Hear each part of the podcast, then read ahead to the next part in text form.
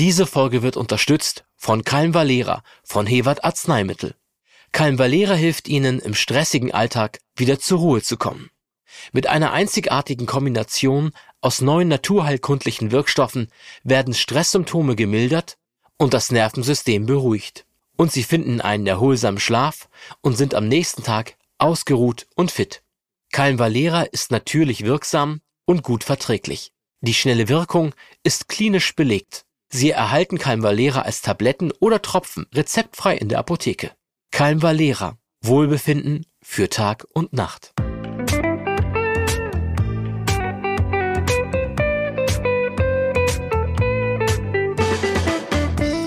Herzlich willkommen zu Vital, der Gesundheitsexperten-Talk. Der Talk mit Gesundheitsexperten aus allen Fachrichtungen über wichtige Basics zur Vorsorge, Heilmethoden, gesunde Ernährung, die richtige Dosis Bewegung und vieles mehr.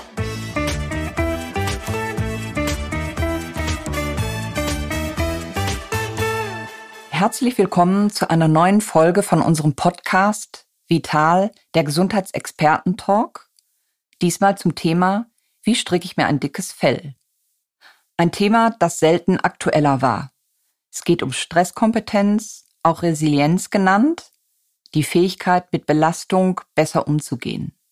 Wir möchten klären, wie wir unser inneres Schutzschild, das alle Menschen mehr oder weniger stark ausgeprägt besitzen, mit einfachen Mitteln gezielt stärken können. Wie man sich also ein dickeres Fell zulegt. Als Gesprächspartner habe ich dafür einen Experten zur Seite, der sich mit dem Thema bestens auskennt den Diplompsychologen Bernhard Adelberg. Herzlich willkommen, Herr Adelberg. Dankeschön, dass ich hier sein darf. In seiner Praxis in der Nähe von Frankfurt beschäftigt er sich schon lange mit Methoden zur effektiven Stressbewältigung, arbeitet mit seinen Patientinnen und Patienten unter anderem mit Kurzzeitpsychotherapie und Hypnose. Wären Sie so nett und erklären uns, was genau versteht man unter Resilienz? Ein Wort, was viele Jahre irgendwie ein bisschen sperrig galt, aber inzwischen, glaube ich, von vielen benutzt wird. Was genau ist das? Ja, Resilienz äh, kommt aus dem Lateinischen resiliere und bedeutet so viel wie abprallen, zurückspringen. Vielleicht ist das ein bisschen einfacher, sich vorzustellen, so wie der Lotus-Effekt. Wenn Sie ein modernes Auto haben mit einem guten Lack, dann tropfen sozusagen die Wassertropfen einfach ab oder eine Teflonpfanne, wo eben nichts hängen bleibt. Das heißt, es bleibt nichts zurück. Und ich sage Ihnen einfach mal ein Beispiel. Ich bin ja hier eingeladen worden zu diesem Podcast und aktuell streiken bei uns die Lokführer. Und ja, jetzt könnte man sagen, das ist ein Stressor, der von außen kommt. Die Frage, wie komme ich nach Frankfurt? Die Parkplatzsituation ist ja äußerst schwierig. Ja, da ich passionierter Radfahrer bin, habe ich mich heute Morgen aufs Fahrrad gesetzt. Ich muss zugeben, es ist ein E-Bike, aber ich will ja auch nicht verschwitzt hier ankommen. Das heißt, meine Resilienz besteht darin, offen zu sein für Alternativen. Wie komme ich am besten hierher? Angenehm, dass ich mich wohl dabei fühle und mich nicht dadurch stressen lasse, dass zum Beispiel der öffentliche Nahverkehr streikt. Das ist ein klassisches Alltagsthema. Ganz persönlich, genau. regen Sie sich trotzdem kurz mal auf oder haben Sie inzwischen so viel Resilienz, dass Sie direkt umschalten und sagen, super, ich habe ein E-Bike, die 20 Kilometer von Heusenstamm nach Frankfurt kann ich damit problemlos bewältigen? Das ist eine super Frage. Ähm, auch in der Praxis mit meinen Patientinnen und Patienten äh, versuche ich immer aufzuzeigen, dass es nicht darum geht, äh, wie ein Buddha äh, da zu sitzen und sozusagen es ist alles gleichgültig. Natürlich rege ich mich auch mal auf. Äh, fragen Sie mal meinen Sohn. also das kann schon mal passieren. Ähm, nur die Zeit, bis sie wieder runterkommen, sage ich mal, auf ein Wohlfühlniveau, die ist deutlich kürzer, wenn sie resilient sind. Das heißt, sie schlafen äh, besser, tiefer, länger. Sie regen sich sicherlich auch mal auf, genauso wie sie sich in eine andere Richtung vielleicht auch wohlfühlen und Zufriedenheit und Freude empfinden können. Das sind ja immer auch zwei Seiten einer Medaille. Allerdings äh, lassen die negativen Emotionen doch in ihrer Intensität nach und man ist, wie gesagt, schneller wieder auf einem ja, Normalwert, würde ich sagen. Bedeutet das im Gegenschluss, dass ein Mensch, der eine geringe Resilienz besitzt, in einer Art Dauerschleife seiner Wut, seines, seinem Unmut steckt? Kann man das so begreifen? Ja, ja, das kann man so sagen. Also die äh, Menschen, die zu mir kommen, die Ratsuchenden, wie ich auch gerne sage, äh, die stecken irgendwie fest. Und beim Thema Resilienz geht es ja auch immer um die Frage, kann ich das lernen? Kann ich das irgendwie trainieren oder entwickeln? Da kommen wir bestimmt später auch noch drauf. Und ich habe ein ganz einfaches äh, Reglermodell. Also wenn Sie sich vorstellen, so ähm, früher an der Stereoanlage, als ich Kind war, ich bin ja noch ein Kind der 70er Jahre, da gab es äh, so einen Equalizer, wo sie so Bässe, Höhen, Mitten einstellen konnten, damit einfach dann sich die Musik so anhört, wie sie das haben wollen.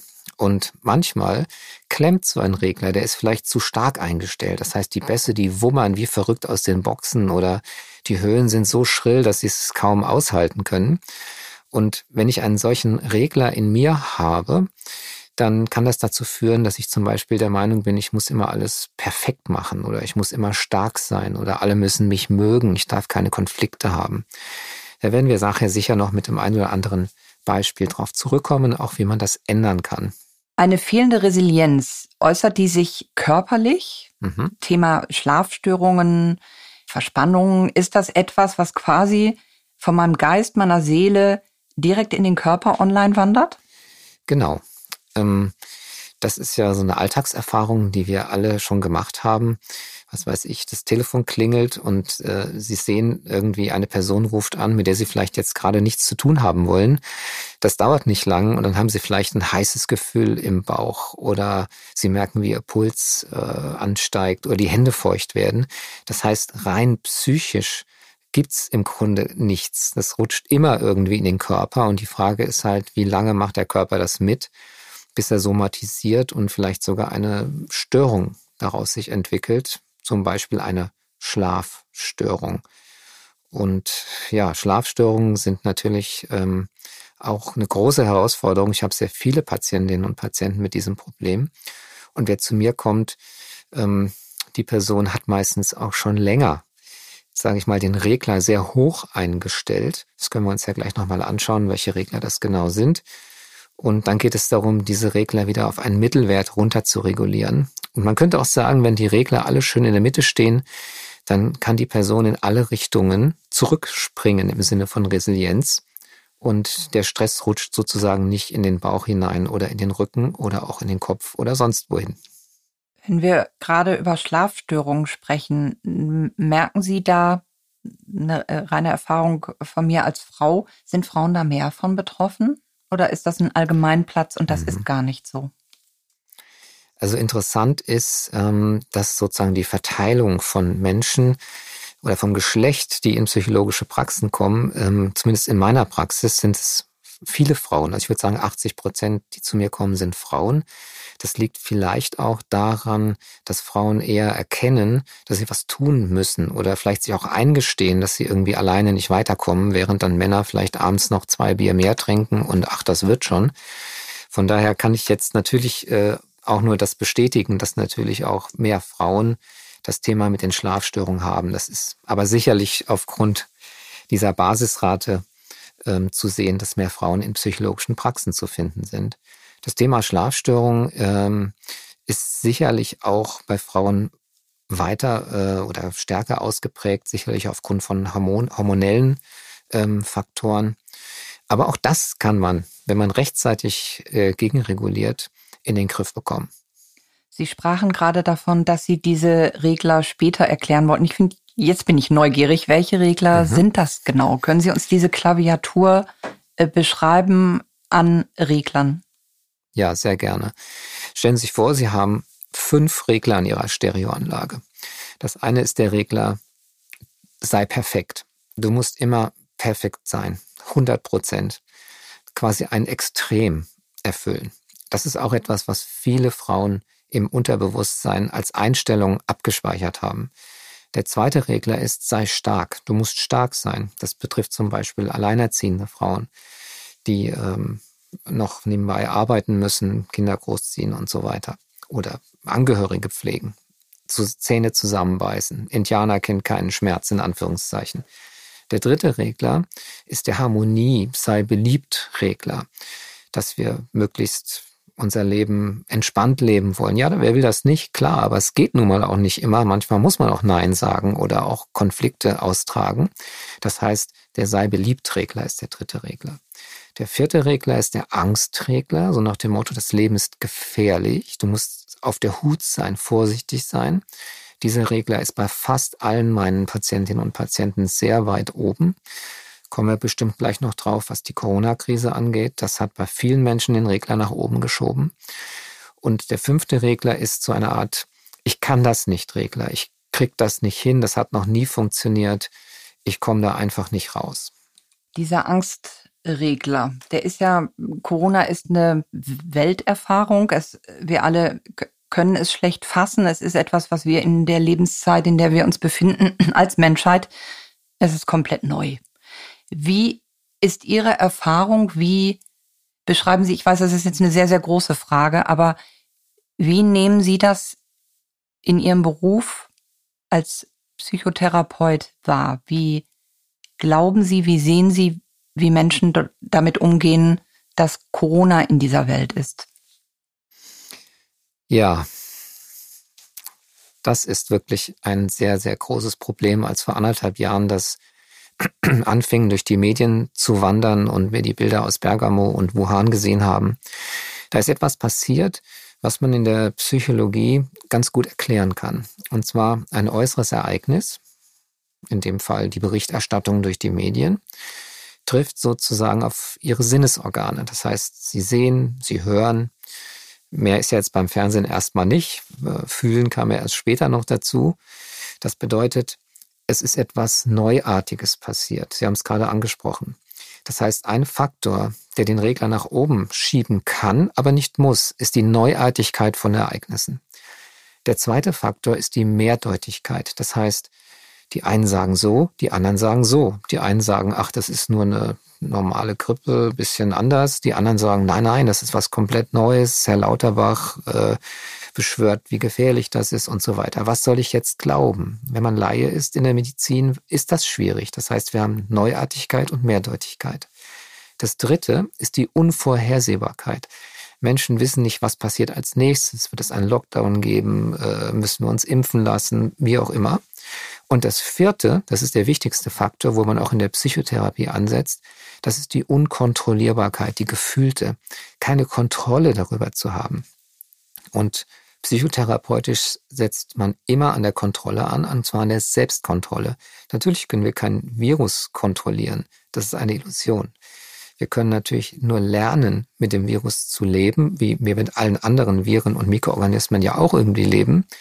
Und die Selbstkontrolle wieder in die Hand nehmen. Und das ist der springende Punkt in der Angstbewältigung. Das heißt, wenn zu mir eine Patientin oder ein Patient kommt, wo ich merke, der Angstregler ist sehr weit hochgeschoben, sag mal, da wummern die Bässe rund um die Uhr, dann geht es um die Frage, wie kann ich von diesen vier Faktoren Neuartigkeit, Mehrdeutigkeit, Unvorhersehbarkeit und Unkontrollierbarkeit wieder in die Selbstkontrolle kommen. Und da gibt es viele gute Methoden aus der kognitiven Verhaltenstherapie und natürlich auch anderen Therapieformen. Ich habe mich spezialisiert schon vor über 20 Jahren auf ähm, das Thema moderne medizinische Hypnose, ähm, wo ich sehr gute Erfahrungen mit habe, weil viele Menschen paradoxerweise im vermeintlichen Aufgeben von Kontrolle wieder Kontrolle finden können. Deutschland ist ja ein Land, was immer noch sehr starke Vorbehalte hat. Einige Menschen haben starke Vorbehalte der äh, äh, Psychotherapie gegenüber und auch der Hypnose. Gerade da verbinden sich ja diese Begriffe die Kontrolle, weil eine die Angst ist ja, wenn ich in Hypnose bin, dann äh, verliere ich Kontrolle. Das ist ein ich, ich wiederhole jetzt einen Allgemeinplatz, so ist es ja gerade nicht. Können Sie kurz erklären, was genau Hypnose ist? die Sie einsetzen? Ja, also ich arbeite mit dem Verfahren der modernen medizinischen Hypnose nach Milton Erickson. Ähm, das bedeutet, es ist keine Showhypnose, wo man als Therapeut irgendwie Macht ausübt oder seine Autorität nutzt, sondern wo sie durch Sprache, den sogenannten Hypnotalk, einem Menschen helfen, ähm, die Hirnströme zu verändern. Das heißt, das kann man heute ganz gut erklären, dass im Gehirn bestimmte Areale ihre Hirnstromaktivität verändern. Es entsteht ein Prozess, den nennt man Trance. Das ist eine Art neurovegetativer Reflex, könnte man auch sagen. Und dieses, diese Trance, die bringt uns in Kontakt wieder mit uns selbst. Also ich habe in meiner Praxis ein Gehirnmodell stehen aus fünf Teilen. Das nehme ich dann immer so auseinander von meinen Patientinnen und Patienten. Und dann erkläre ich, welches Gehirnareal wir jetzt aktivieren wollen, welches wir ein bisschen runterregulieren wollen. Und durch dieses Bildhafte, durch dieses Nachvollziehbare entsteht Vertrauen. Und ähm, Sie können sich vorstellen, wenn der Angstregler oben ist bei 100 Prozent, also die Bässe Vollgas wummern, dann was hat dann jemand? Dann hat jemand eine Panikattacke. Und wenn Sie jetzt so einen Schieberegler wie so ein Dimmer an der Lampe langsam runterregulieren oder wie so ein Lautstärkeregler langsam runterregulieren, wo kommen Sie da an, wenn Sie von der Angst wegkommen? Wo kommen Sie am anderen Ende der Dimension an? Und das ist immer spannend, wenn ich das meine Patientinnen und Patienten frage, dann wissen sie das oft nicht. Und manche, die ahnen es und die sagen dann, Vertrauen. Richtig. Das Gegenteil von Angst ist nach meiner Erfahrung Vertrauen.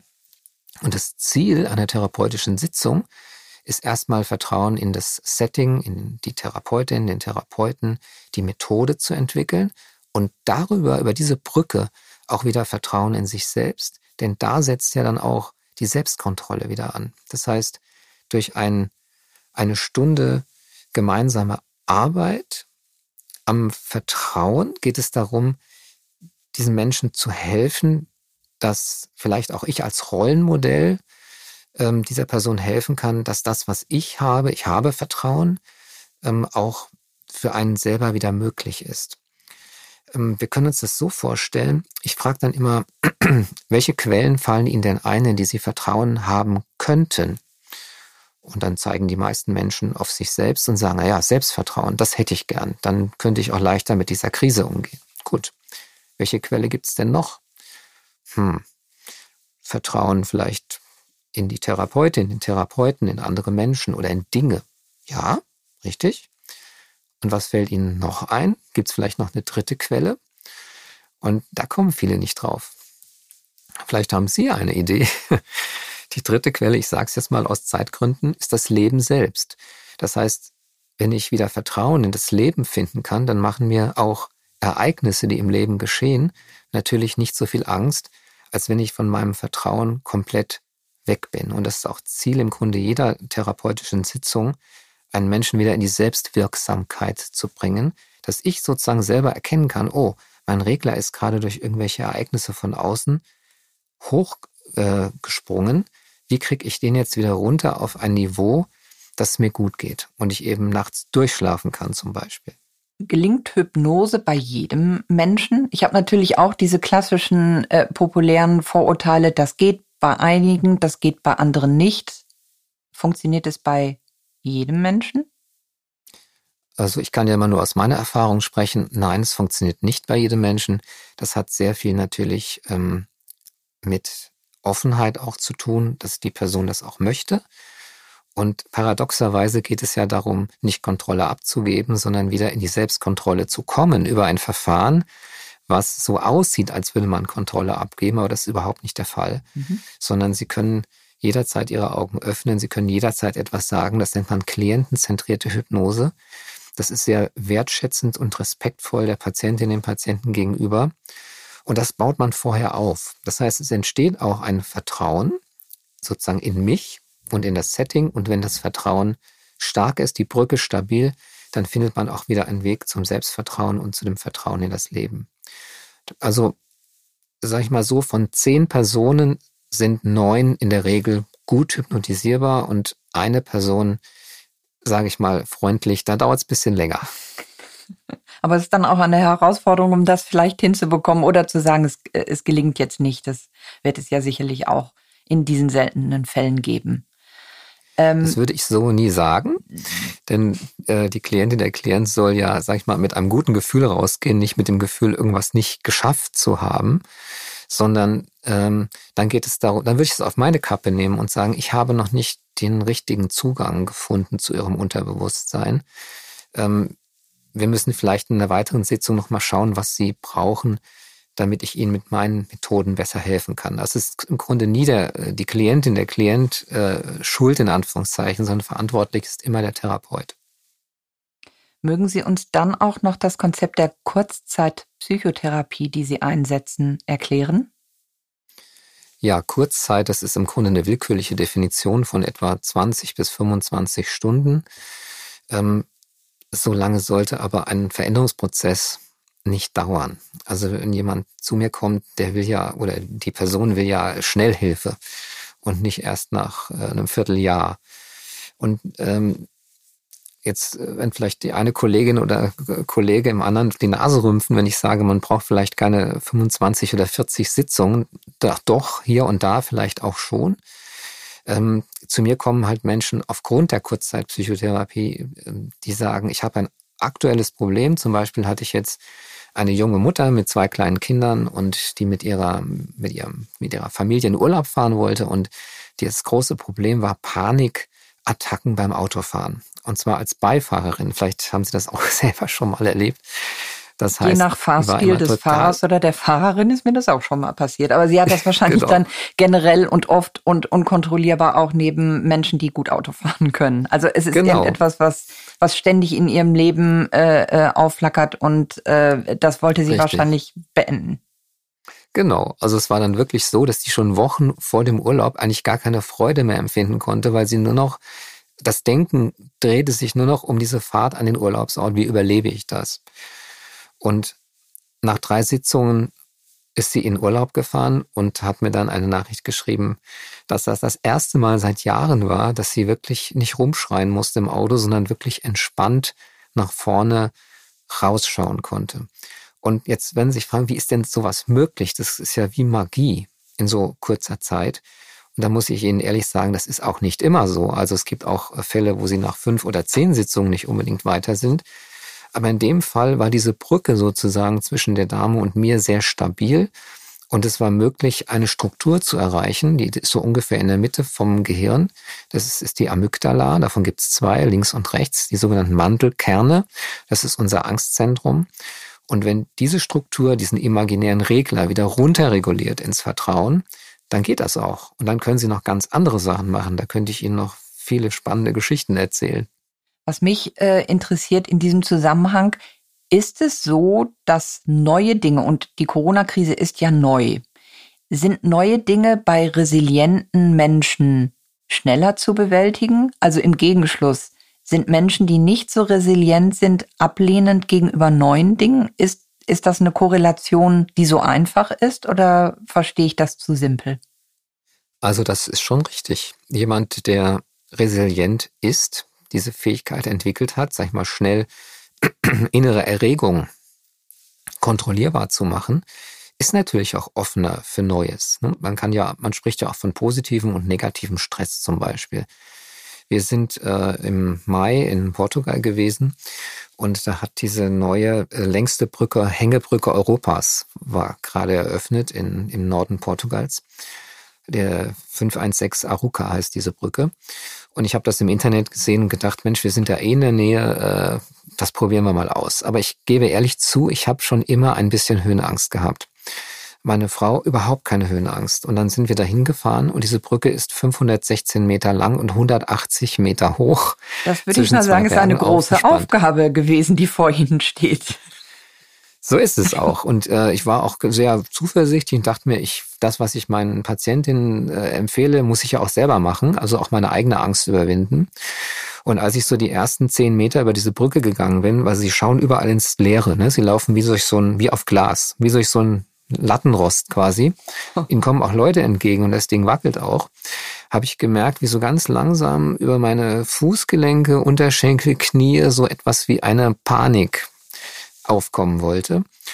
Und jetzt kommt ja die spannende Frage, wie kriege ich das in so einer Situation wieder wegreguliert?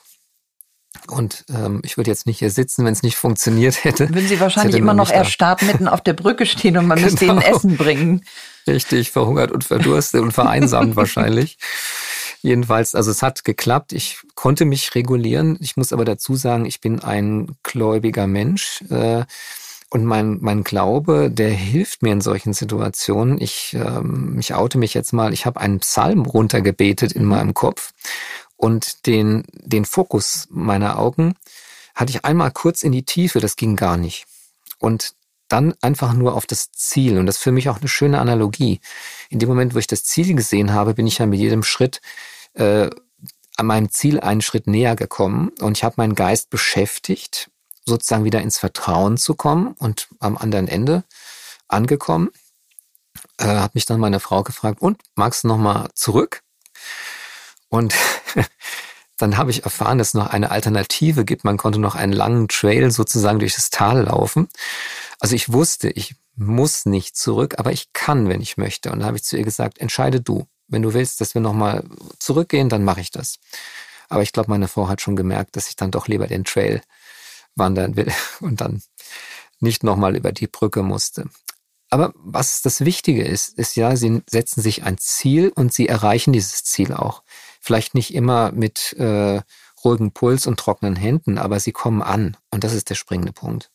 Und so begleiten sie auch Menschen in eine gestärkte Resilienz, weil das kann und muss ja dann das Ziel sein, dass wenn ich, also es ist ja schön, wenn ich eine tolle Resilienz habe und, und äh, meine Furcht vor den Dingen des Lebens gering ist. Aber wenn es nicht so ist, kurzum, man kann es trainieren, man kann es lernen. Sie haben das ja auch gezeigt, indem Sie über diese Brücke gegangen sind. Ich kann mich auch mal outen, ich kann kaum auf eine Leiter steigen. Also ich habe so viel Höhenangst. Also äh, so ein Tritt geht noch, das ist dieser klassische, den man aufklappt, aber in dem Moment, wo es eine richtige Leiter ist, dann äh, hört es bei mir schon auf und deshalb kenne ich ja. diese dieses Sensationsgefühl im Magen und äh, ich habe mich dem bislang noch nicht ausgesetzt und selbst ein Baumwipfelpfad ist für mich mhm. einer, den ich mir von unten angucke, aber vielleicht sollte ich das tatsächlich auch einfach einmal probieren. Wenn Sie diese Riesenbrücke geschafft haben, sollte ich mich mal einfach in einen Kletterwald begeben. Da kann man ja auf ja, verschiedenen Stufen sich erstmal akklimatisieren in der Höhe und äh, das an, an so einer Stelle einfach mal, ja, sich diesen Ängsten auch aussetzen. Das ist ja, finde ich, auch ja. ein, ein Thema unserer Zeit. Sie sprachen, wir sind ja in einer, in einer Art Relax verordneten Kultur, habe ich manchmal den Eindruck. Also alle sollen irgendwie entspannt sein und relaxed sein und alle sind es eben nicht. Ähm, das ja. finde ich sehr, sehr spannend. Welche, welche Rolle spielen diese Begriffe, die so modern sind? Achtsamkeit, Selbstfürsorge. Und was genau ist das? Ja, unter Achtsamkeit verstehen wir einen Prozess, wo sie die Dinge, die sie sehen, hören, fühlen, riechen, schmecken, völlig wertfrei auf sich wirken lassen. Wenn ich das so sage, dann werden Sie sagen, ja, wie, wie soll das gehen? Wir werten ja im Grunde automatisch, ne? wenn was salzig schmeckt oder süß oder ne, das, man nimmt es wahr. Doch was wäre, wenn ich es wahrnehmen könnte, ohne ihm eine Bedeutung zu geben, diesem Ereignis? Also Achtsamkeit ist etwas, was wir erlernen können. Und in vielen Meditationsformen geht es ja genau darum, zum Beispiel nur den Atem zu beobachten und nicht, wie atme ich, sondern einfach nur, es atmet. Und in dem Moment, wo ich Achtsamkeit trainiere, zum Beispiel durch Meditation, Yoga, Tai Chi, ich bin großer Fan vom Qigong. Das mache ich zum Beispiel jeden Morgen eine Viertelstunde, einfach um auch entspannt in den Tag zu starten ähm, dann merke ich diese langsamen, sanften Bewegungen und die, die ruhige Atmung, die das Ganze mit sich bringt, macht ja auch etwas mit ihnen.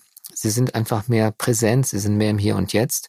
Und das ist auch ein Akt der Selbstfürsorge. In dem Moment tun sie etwas für sich. Klar könnte ich auch die Spülmaschine ausräumen oder die Küche aufräumen in dem Moment. Doch fragen Sie sich einfach mal, was ist wichtiger? Und ich spreche oft mit meinen Klientinnen und Klienten über den sogenannten gesunden Egoismus.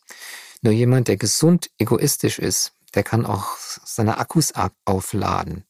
Das heißt, manchmal muss ich halt auch mich mal an erste Stelle setzen und einfach mal in mich reinspüren, was brauche ich denn jetzt zum Beispiel, damit es mir gut geht. Vielleicht sollte ich hier mal Nein sagen, dann kann ich woanders auch wieder Ja sagen. Sie hatten vorhin noch was erwähnt, nämlich im Sinne von, wie, wie trainierbar ist das. Kann das jeder oder jede? Die Erfahrung zeigt, dass unsere Gene da eine ganz große Rolle spielen, denn bei Resilienz geht es ja im Grunde um eine Art der Stressbewältigung. Und Stress hängt ja stark auch mit dem Cortisolspiegel zusammen. Und da gibt es Menschen, die schütten mehr Cortisol aus bei Stress und andere eben weniger.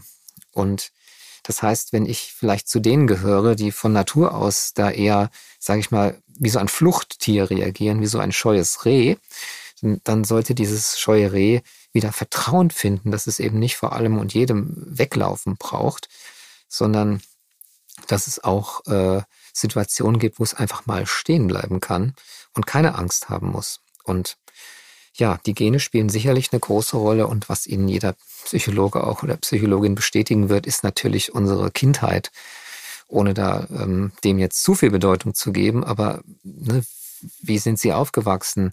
Wie stabil waren Ihre Beziehungen als Kind? Hatten Sie da Bezugspersonen oder haben Sie sich eher alleine und einsam gefühlt? Und das ist, sind so viele Faktoren, die damit reinspielen. Aber jetzt kommt die gute Nachricht. Sie können immer anfangen, um mal nochmal das Symbol mit der Brücke aufzugreifen, das zu schaffen, von dem einen Teil des Berges auf die andere Seite zu kommen, wenn sie wissen, wie. Also es geht nicht um das Ob, sondern es geht immer um das Wie. Und da haben wir Methoden, wir haben es vorhin schon kurz angesprochen, zum Beispiel die kognitive Verhaltenstherapie oder die medizinische Hypnose. Und kognitiv bedeutet ja, dass wir auch an den Glaubenssätzen, an den Einstellungen, an diesen Reglern, die ich vorhin beschrieben habe, arbeiten. Und dafür ist Achtsamkeit wichtig, denn wenn ich achtsam mir selbst gegenüber bin, dann kriege ich auch, finde ich auch selber heraus, welcher meiner Einstellungen ist denn vielleicht dysfunktional, also auf einem Niveau, wo ich mich nicht wohlfühle. Und dann ist es gut, sich Hilfe zu suchen und das gemeinsam zu bearbeiten. Das heißt, um in dem Bild zu sprechen, ich stehe vor einem Berg, ich sehe nicht den Weg, wie ich diesen Berg besteigen kann und Sie können Wege aufzeigen, sprichwörtlich, wie ich da hochkomme. Richtig. Und das geschieht mit vielen Analogien, das merken Sie auch in unserem Dialog, dass wir mit Analogien sehr viel arbeiten.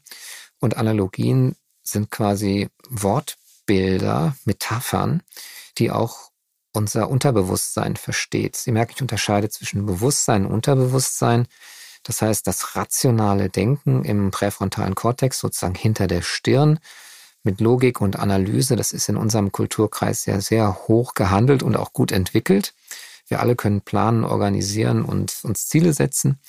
Und dann haben wir noch das Unbewusste oder Unterbewusstsein, wo unsere Emotionen entstehen, wo Träume entstehen, wo diese Amygdalae, diese Mandelkerne, diese Angstzentren ähm, zu Hause sind. Und um die zu erreichen, brauche ich einfach Methoden, die tiefer gehen.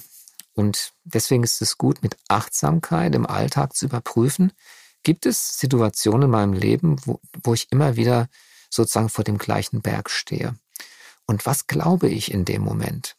Was glaube oder was glauben Sie, wenn Sie auf eine Leiter steigen? Was ist sozusagen der Glaubenssatz, der dahinter steht, der dazu führt, dass Sie sich nicht trauen, bis ganz oben hochzusteigen und vielleicht eine Lampe an der Decke zu montieren? Vielleicht sehe ich das sehr, sehr schlicht, aber ich habe einfach Angst, dass ich runterfalle. Mhm. Das heißt, jemand, der Angst hat, von einer Leiter Mittelalterlich zu fallen. nannte man es Fallsucht. Ist es nicht so ein alter Begriff ja. dafür? ja, jetzt können, können wir das ja in Frage stellen. Ne? Sind Sie absolut sicher, dass Sie von einer Leiter fallen müssen? Auf keinen Fall. Ich bin relativ sicher, dass ich da oben die Lampe erreichen kann und sie montieren kann. Mhm. Das heißt, es mangelt im Grunde, wenn ich es richtig verstehe, am Vertrauen, dass Sie auch dieses, diese Sicherheit auch abrufen können in der Situation. Ist das richtig? Ja. Das heißt, es ging im Grunde dann ja darum, dass Sie wieder in Kontakt mit dieser Sicherheit kommen, die Ihnen sagt, Du kannst auf eine Leiter steigen, und zwar so hoch, wie es notwendig ist, das erledigen, was du erledigen willst, und auch gesund und munter und zufrieden wieder runtersteigen. Ich werde es am Wochenende einfach mal probieren.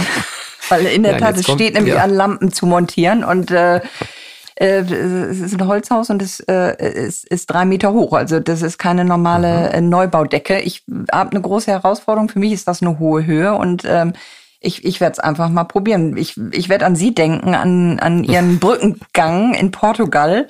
Und ja. dagegen ist ja so, ein, so eine Leiter nichts. Ähm, trotzdem hatten Sie früher Höhenangst. Ich hatte früher keine. Es ist irgendwann passiert. Ja. Kommt das ich im Laufe das eines Lebens? Kind. Oh. Ja, ja, meine Frau sagt das auch, dass äh, bestimmte Dinge früher einfacher waren und heute irgendwie, was weiß ich, Achterbahn will sie auch nicht mehr fahren. Mhm. Ähm, ich denke schon, dass sich das im Laufe des Lebens auch verändern kann. Ähm, interessant ist ja, dass die Menschen, die, sage ich mal, als Kinder schon eher ängstlich waren, die haben einen Vorteil. Nämlich, wenn ich zum Beispiel als ängstliches Kind lerne, äh, meinen Lebensreichtum zu erweitern, wird mein Leben im Grunde ja immer besser. Das heißt, ich kenne es ja gar nicht anders als, was weiß ich, ich kann nicht hochsteigen. Plötzlich lerne ich, wow, das geht. Und ähm, ich kann Ihnen mal ein Beispiel aus meiner eigenen Erfahrung erzählen, wenn Sie möchten. Und zwar bin ich als Kind, habe ich eine, ähm, eine Erfahrung gemacht. Ich bin fast ertrunken als, als Kind. Da war ich so in der Grundschule, konnte noch nicht richtig schwimmen. Und dieser Wasser- oder Badeunfall hat dazu geführt, dass äh, sozusagen mein Regler, mein Angstregler sehr weit nach oben geschoben wurde und vor allem bei allem, was mit Wasser zu tun hatte, also Schwimmbad, See, ging im Grunde überhaupt nicht mehr. Und ich war schon Ende 20, als ich irgendwie dachte, es ist doch eigentlich total bescheuert. Wieso kriege ich denn Panikattacken, äh, wenn ich irgendwie tiefes Wasser sehe? Und dann bin ich ähm, zu einer Kollegin gegangen, die hat mit mir eine Stunde moderne medizinische Hypnose gemacht. Und Sie werden es nicht glauben, ich bin nach dieser Stunde, ein paar Tage später, bei uns im Nachbarort äh, gibt es ein Schwimmbad mit einem 5-Meter-Turm, bin ich auf diesen 5-Meter-Turm gestiegen und bin da oben runtergesprungen. Das heißt, da haben Sie aber auch die Kombi-Herausforderung, ne? Höhe und Wasser. Richtig, genau. Und das war jetzt also nicht so, dass ich da mit wackelnden Knien irgendwie so nach dem Motto, ich muss jetzt irgendwie stark sein und mir das beweisen. Nee, es war ein Bedürfnis.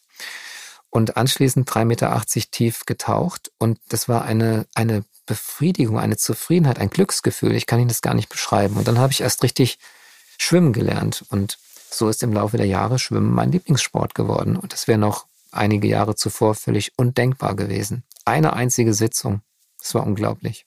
Das heißt, ängstliche Menschen können sich Räume erobern, Menschen, die genau. in der Kindheit einfach bollerig nach vorne springen und quasi jedes Risiko auskosten. Deren Welt wird nicht größer, sondern eher kleiner, wenn die Lebenserfahrung ja. kommt und äh, sagt, das ist jetzt nicht gut. Mit 100 genau. muss man nicht unbedingt mit dem Motorrad durch die Innenstadt fahren. So, also Richtig. es gibt ja eben unterschiedliche Menschen. Ähm, Ihre Resilienz haben Sie damit gestärkt und trainiert.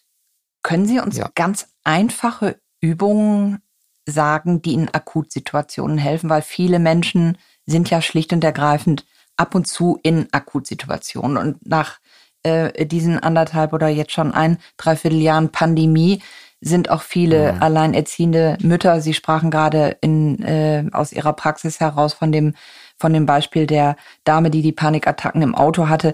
Also diese Welt, dieses Abgrenzen auch im eigenen Leben, das ist ja alles verlustig gegangen. Work-Life-Balance, wie soll das funktionieren, wenn der Rechner auf dem Küchentisch steht? Also das alles ist ja schwierig geworden und ich muss äh, da auch ähm, oder ich möchte da auch nochmal diese klassische, den klassischen Satz aufgreifen. Die Verlierer der Pandemie sind die Frauen. Also da sind ja, glaube ich, viele unter Druck geraten durch diese neuen Lebensbedingungen. Was kann ich tun, wenn ich merke, es wird einfach alles zu viel? Sind da einfache ja. Übungen? Werfen wir zuvor nochmal einen Blick auf die zwei Säulen der Resilienz. Die eine Säule sind soziale Ressourcen. Das bedeutet, das Umfeld, in dem ich mich befinde, das spielt durchaus eine Rolle. Das heißt, habe ich ein unterstützendes Umfeld, habe ich vielleicht eine Partnerin oder einen Partner, Familie oder Freunde in meiner Nähe, gibt es irgendein ein Vorbild irgendwie oder eine Therapeutin, einen Therapeuten, den ich habe an der Hand, wie ist meine materielle äh, Absicherung, all diese Dinge, die liegen ja jetzt nicht in mir, sondern die liegen ja im Außen. Das heißt, auch das muss man immer im Blick haben. Ne, wenn Stichwort ähm, alleinerziehende Mutter, ähm, vielleicht keine Eltern vor Ort, äh, wenig Geld, Lärm und so weiter, da ist das schwierig, äh, einfach nur an einem Regler im Inneren ein bisschen zu drehen und plötzlich äh, scheint wieder die Sonne. Also man darf die äußeren Faktoren nicht außer Acht lassen. Die sind wichtig. Ich sage immer ein Beispiel, das war auch in unserem Portugal-Urlaub. Wir waren in einem Hotel und da waren immer die Türen außen offen und eines Morgens, als wir raus sind, waren diese Glastüren geschlossen und ich winke noch so zu der Dame an der Rezeption und Sie können sich vorstellen, was passiert ist. Ich laufe gegen diese Glasscheibe. Und das war mir natürlich unendlich peinlich, äh, abgesehen davon, dass es wehgetan hat. Dann dachte ich mir, ja, Moment, jetzt könnte ich einen Fehler machen. Ich könnte mich fragen, warum ist mir das passiert? Und das sage ich auch immer meinen Klientinnen und Klienten, frag nie warum, frag immer wozu. Und da kam mir dann die Antwort natürlich von mir selber, sei achtsamer. Achte mehr darauf, wo du hintrittst, wo du lang gehst. Guck nicht nach rechts und geh nach links zum Beispiel. Das heißt, diese Erfahrung, gegen diese Glasscheibe zu laufen, war letztendlich eine Lehrerin, wieder mehr in die Achtsamkeit zu kommen und auch wirklich da zu sein, wo ich gerade bin. Das bedeutet, wenn vor mir eine vermeintliche Glastür ist, die ist auch da. Und wenn jemand keine Hilfe hat, dann ist das auch so. Und dann ist der erste Schritt immer zu gucken, wie bekomme ich Hilfe, wie kriege ich diese Tür wieder auf, dass ich nicht wieder dagegen laufe. Also es gibt schon eine Realität, die wir alle miteinander teilen. Also ich bin kein äh, Anhänger des, sag ich mal, blinden, positiven Denkens, so nach dem Motto, alles, was du dir vorstellst, äh, das wird auch so sein. Es gibt natürlich eine Realität, in der wir leben. Die Frage ist nur, wie bewerte ich die? Wie interpretiere ich die? Ist das für mich bedrohlich oder ist es eher vielleicht eine Chance oder eine Herausforderung? Und die Umdeutung, gegen eine Scheibe zu laufen und zu sagen, sei achtsam, kommt aus der Frage, wozu ist es gerade geschehen? Das kann man ja sich auf ganz viele Lebensbereiche mal ähm, anschauen. Und die andere Säule, das sind ja die persönlichen Ressourcen, dass ich zum Beispiel in die Selbstreflexion gehen kann, dass ich lernbereit bin, dass ich eine proaktive Grundhaltung habe. Das heißt, ich bin niemand, der wartet, sondern jemand, der überlegt, okay, was kann ich tun und wie kann ich es tun? Stichwort über die Brücke laufen, okay, wie kann es gehen? Wie kriege ich die Tür auf? Und ja, da gibt es Methoden, Techniken. Und einer meiner Lieblingstechniken ist die 3A-Technik. A, das erste A steht für Achtsamkeit. Das passt zu dem, was wir gerade besprochen haben. Das zweite A für Analyse und das dritte A für Aktion. Achtsamkeit, Analyse, Aktion. Das bedeutet, wenn ich gegen eine Glasscheibe gelaufen bin, nehme ich das achtsam wahr, ohne gleich zu mir zu sagen, du Idiot. Oder welcher Depp hat denn die Tür hier zugemacht? Das bringt mich nicht weiter, sondern ich nehme es wahr und frage, wozu? Halte kurz inne, dann kommt die Analyse, okay, du warst nicht achtsam, du hast zur Seite geschaut, die Tür war vorher ähm, immer offen, dein Fehler bestand in der mangelnden Achtsamkeit. Und die Aktion ist im Grunde, sich selbst zu vergeben, zu mir selbst zu sagen, okay, das ist Lebensrisiko. Das passiert nun mal. Sobald ich meinen Körper in Bewegung setze, kann ich auch irgendwo dagegen laufen. Und das betrifft ja ganz viele äh, Situationen mhm. im Alltag. Jetzt wollten Sie ja praktische ähm, Hilfen. Mhm. Also mir hilft die 3A-Technik als eine Art kognitive Technik. Also kognitiv heißt ja, ich erkenne bewusst, was in mir vor sich geht, welche Gedanken ich habe, verurteile ich mich selbst zum Beispiel. Ne, nach dem Motto, ich muss perfekt sein. Jemand, der perfekt ist, läuft nicht gegen eine Glastür. Und schon habe ich einen Konflikt. Jetzt ist die Frage, beschimpfe ich mich selbst oder beschimpfe ich die Leute, die im Hotel arbeiten, weil sie die Tür zugemacht haben? Und ich komme natürlich nur dann weiter, wenn ich das auf mich beziehe und mich frage, was kann ich von jetzt an tun, um einen Schritt weiterzukommen? Und das stärkt auch meine Resilienz. Das nennt man die 3A-Technik. Das wäre jetzt eine von mehreren Techniken. Wir sind im Zeitalter des Mobiltelefons. Gibt es Tools, neudeutsch formuliert, die mir helfen, positiv durch den Alltag zu kommen? Zum Beispiel Gesundheits- oder Relax-Apps in dieser Riesenwelt der Apps? Was halten mhm. Sie davon? Ja, ähm, Sie merken ja, meine Vorgehensweise ist immer klientenzentriert. Das heißt, was braucht mein Gegenüber? Was braucht dieser Mensch? Welcher Regler ist irgendwie aus dem Gleichgewicht? Und ich hatte einen Klienten ähm, mit einer starken Zwangsstörung. Also Ist der Herd aus? Habe ich das Licht ausgemacht? Ist die Haustür zu? Hundertmal die Hände gewaschen. Das war übrigens so ein Paradebeispiel auch ähm, für die Corona-Angst. Mhm. Also ständig in Angst, die Person könne anderen schaden, ne? wie das ja auch immer hieß, dass die, die Kinder irgendwie die Großeltern infizieren und die sterben dann und so weiter.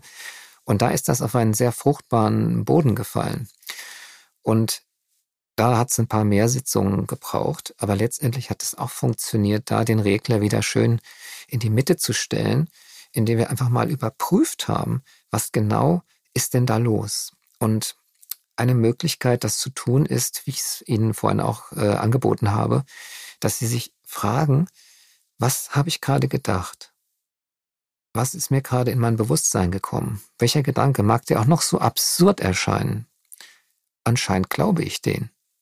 Unbewusst.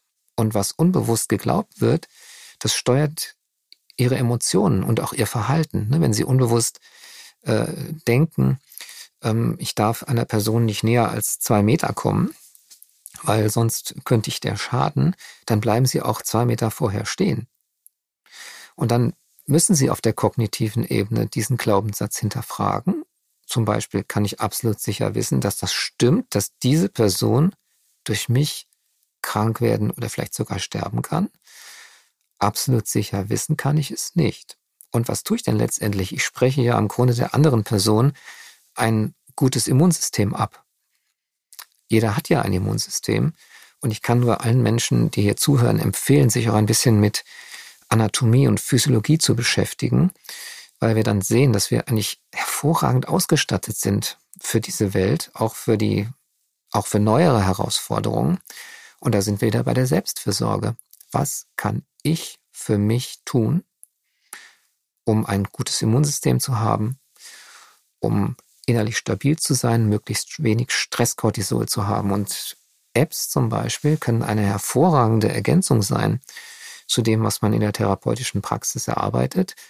Wir wissen, ähm, dass wenn wir bestimmte Musik hören, bestimmte Frequenzen, man weiß das ja auch von klassischer Musik, das ist ja ganz gut erforscht, die wirkt stressreduzierend.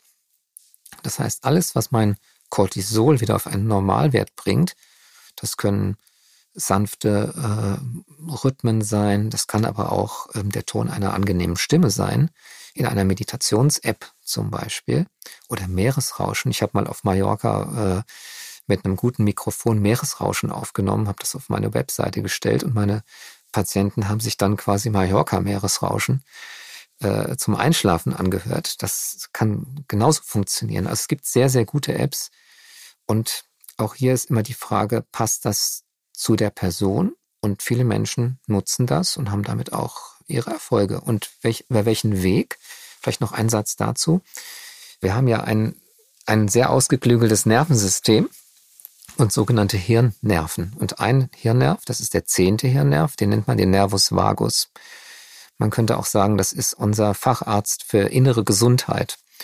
Und diesen Nervus vagus zu aktivieren, bedeutet seine, seiner Gesundheit etwas Gutes zu tun, weil der Vagusnerv sorgt für Erholung, Regeneration, sorgt für ein gutes Immunsystem, für Entspannung. Und das kann man durch solche Apps tun. Das heißt, diese Apps haben das Ziel, diesen Vagusnerv zu aktivieren. Wann ist der Zeitpunkt, an dem man sich professionelle Hilfe holen sollte? Gibt es dafür. Marker, eine bestimmte Zeitschiene? Mhm. Das hängt ein bisschen von der, ich sag mal, Störung ab. Äh, bei Schlafstörungen zum Beispiel ist so allgemeine Meinung, dass alles, was länger als vier Wochen dauert und häufiger als dreimal die Woche stattfindet, das ist schon problematisch. Also meine Patientinnen, die, die schlafen schon länger als vier Wochen, dreimal pro Woche schlecht. Ähm, da läuft es schon sehr lange in die falsche Richtung. Das heißt, wenn etwas länger als vier Wochen anhält, würde ich auf jeden Fall mal mir therapeutische Hilfe holen. Egal, ob das jetzt der Gang zum, zur Hausärztin, zum Hausarzt ist oder ähm, psychologische Hilfe. Im Vorgespräch ähm, hatten Sie kurz Ihren Fragebogen angesprochen, den Sie in Ihrer Praxis benutzen. Mögen Sie das noch mal kurz erklären? Das ist, glaube ich, so eine Art Checkliste, wo ich da stehe. Ja, ähm, letztendlich dienen ja Fragebögen in der Psychologie dazu, ähm, dass wir uns Gedanken machen. Also zum Beispiel in dem Fragebogen, den ich mit Kollegen ent entwickelt habe, das ist ein sogenannter gewichteter Fragebogen. Da werden verschiedene Fragen gestellt, zum Beispiel, ähm, ich bin von Mobbing betroffen, nie, ab und zu, häufig oder sehr oft. Das kann ich dann ankreuzen. Und jetzt kommt die viel wichtigere Frage, nämlich, wie ich es bewerte. Belastet mich das überhaupt? Oder kaum, ziemlich oder stark? Und so kommen Sie dann auf einen Multiplikationswert, dass Sie zum Beispiel sagen, ja, ich habe ab und zu Mobbing-Erfahrung, das wäre dann eine 1. Und wenn mich das ziemlich belastet, multipliziere ich das mit einer 2 und dann hätte ich einen Wert von 2. Und so kann man verschiedene Fragen durchgehen, genauso wie Schlafmangel, wie stark belastet mich es, weil der springende Punkt ist ja immer, belastet mich etwas überhaupt? Wenn es mich nicht belastet, dass ich vielleicht mal schief angeguckt werde oder äh, mal eine Nacht nicht gut schlafe, dann gibt's ja auch keinen ähm, Therapiebedarf. Und deswegen kann man jetzt nicht prinzipiell sagen, wenn der Summenwert all dieser Fragen über 50 ist zum Beispiel, so war das, äh, ist das bei meinem Fragebogen, dann muss man auf jeden Fall was tun, sondern es kann ja auch sein, dass jemand nur eine 9 hat und trotzdem total leidet. Also dieser Fragebogen zieht eher darauf ab, wie viele Lebensbereiche in meinem Leben sind gerade belastet. Ja, Sie können ja sagen, grob sagen kann man ja sagen, es gibt so vier Lebensbereiche. Der eine Lebensbereich ist der Bereich Arbeit, Leistung. Der zweite Lebensbereich ist der Bereich Familie, Freunde, soziales Leben. Der dritte Bereich ist die körperliche und seelische Gesundheit, um den geht es hier ja jetzt auch. Und der vierte Bereich, der wird immer vernachlässigt, ist der Bereich Eigenzeit oder mhm. das alte Wort Muße. Kennen Sie vielleicht auch noch. Ach, schönes Wort. Das, ja. Wie viel Wort. Zeit nehme ich mir für mich mhm. selbst? Und alle diese vier Lebensbereiche, die wollen natürlich mit Leben gefüllt werden. Und wenn Sie sich jetzt mal umschauen oder auch mal bei sich selber schauen, wie da die Gewichtung ist, dann werden Sie wahrscheinlich sofort sagen können, ja, der Bereich Arbeit-Leistung, der hat ein Übergewicht. Und was vielleicht am wenigsten Raum bekommt, ist der Bereich Eigenzeit, Muße. Und das gilt es auch bewusst zu machen, denn auch das ist Selbstfürsorge. Einfach mal was tun, was kein Ergebnis haben muss. Also wo nicht irgendwie einer klatscht hinterher oder ich ein Sternchen bekomme, sondern wo ich sage, das tut einfach gut. Ich habe einen Klienten, der fährt immer mal auf den Markt setzt sich da in einen Café und trinkt einen Kaffee und beobachtet die Leute. Macht er eine halbe Stunde. Das ist für den Eigenzeit, Muße. Jetzt könnte man sagen, was daran besonders? Ja, das aktiviert den Nervus vagus. Und ein aktivierter Vagusnerv wiederum stabilisiert unsere Systeme. Mensch, dann nehme ich das mal mit. Am Wochenende erstmal äh, gehe ich auf die Leiter und vielleicht gehe ich dann mal zur Entspannung und zur Muße in ja. den Wald und nicht, um dort irgendwie die berühmten 10.000 Schritte äh, zu machen. Also wir sind ja auch alle so reglementiert durch das, was, was man irgendwie so im Lifestyle zu machen hat. Aber Muße ist ja genau das. Also kein, kein zielgerichtetes Tun, sondern ein, ein entspannendes Sein. Genau. Da sind wir wieder bei der Achtsamkeit. Sind wir wieder bei der Achtsamkeit. Und so schließen ja. sich die Kreise. Herr Adelberg, ich bedanke mich ganz herzlich für dieses großartige Gespräch. Sehr gern. Es hat sehr viel Freude gemacht, mit Ihnen zu sprechen und es war sehr erhellend, was Sie uns erzählt haben, um nochmal ein anderes altmodisches Wort zu benutzen. Das freut mich sehr. Ich danke Ihnen. Direkt im Anschluss gibt es für Sie, liebe Zuhörerinnen und Zuhörer, noch ein paar schöne Übungen, eingesprochen von Herrn Adelberg, die wir Ihnen herzlich empfehlen möchten. Also bleiben Sie dran. Diese Folge wurde Ihnen präsentiert von Keim Valera von Hewart Arzneimittel. Stress ist für viele Menschen ein Dauerthema und nicht nur seit der Corona-Pandemie. Auslöser und Gründe für Stress sind Leistungsdruck sowohl im privaten Umfeld wie im Berufsalltag. Sorgen wegen potenzieller Arbeitslosigkeit, generelle Zukunftsangst, Mehrfachbelastungen, denen vor allem berufstätige Eltern ausgesetzt sind, aber auch Freizeitstress. Bei Dauerstress drohen sowohl physische als auch psychische Folgeerkrankungen. Die gute Nachricht? Ein achtsamer Umgang mit sich selbst sowie bestimmte Übungen können dabei helfen, Stresssituationen besser zu meistern und der Dauerstressfalle zu entfliehen. Neben Achtsamkeitsübungen können auch naturheilkundliche Präparate wie zum Beispiel das rezeptfreie und gut verträgliche Keimvalera helfen, die negativen Begleiterscheinungen von Stress zu mindern und wieder zur Ruhe zu kommen und erholsam zu schlafen. Keimvalera wünscht Ihnen eine stressfreie Zeit. Weitere Infos auch unter www.keimvalera.de.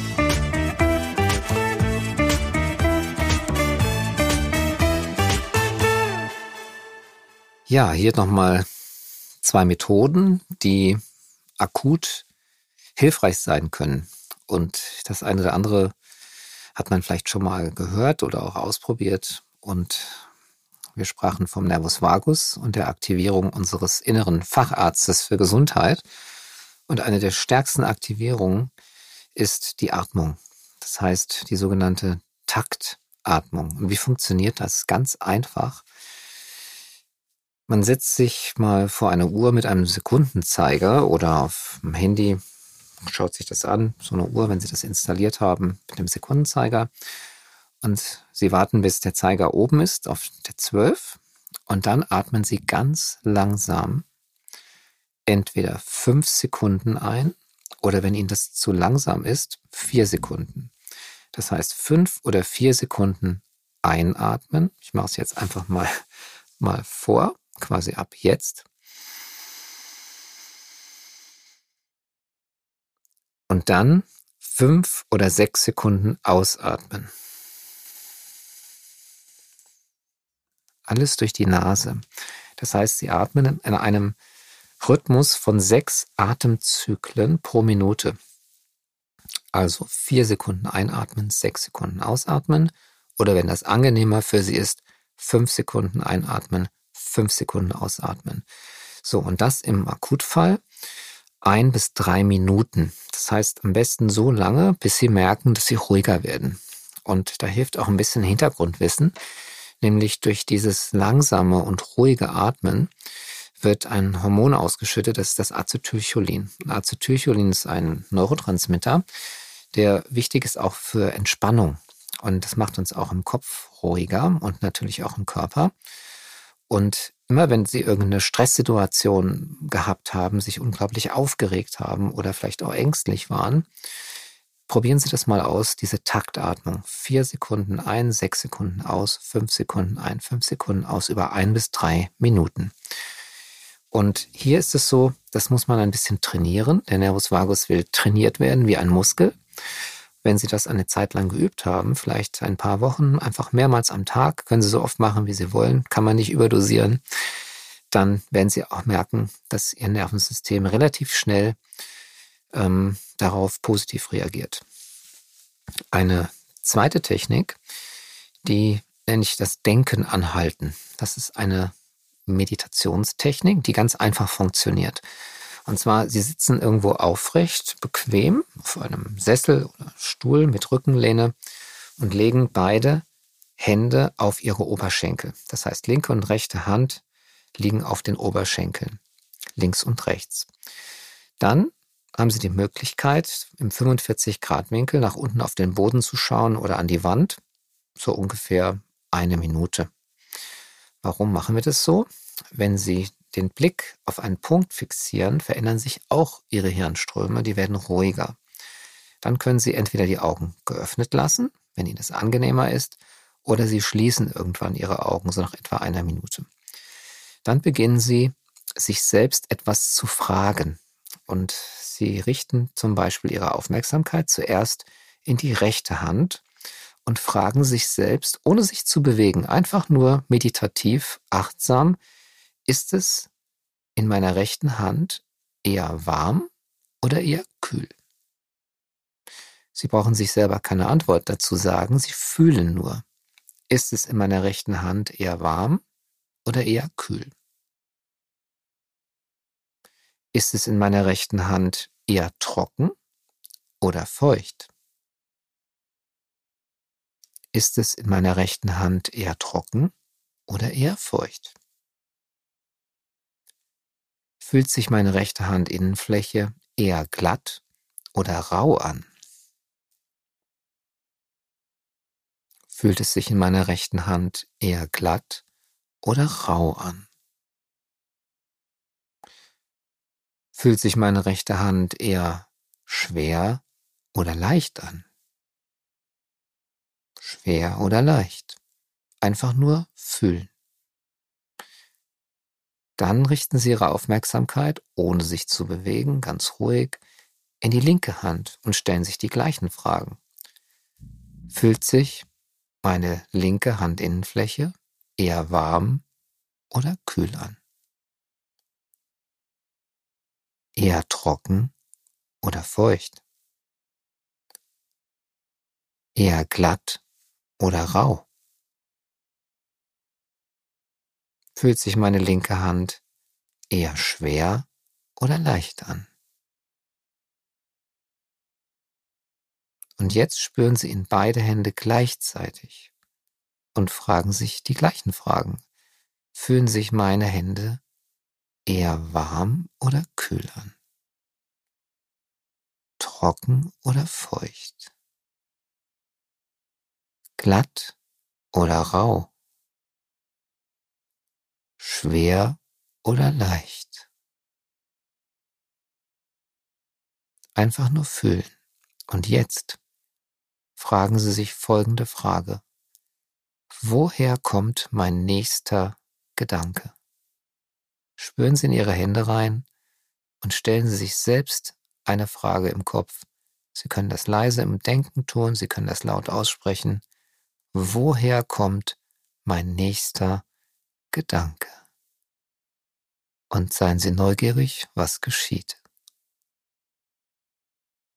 Woher kommt mein nächster Gedanke. Und dann nehmen Sie sich ein bisschen Zeit und irgendwann, wenn Sie die Augen geschlossen haben, können Sie die Augen wieder öffnen. Und vielleicht haben Sie die Erfahrung gemacht, dass für einige Sekunden alle Gedanken weg waren, dass einfach mal Ruhe im Kopf war.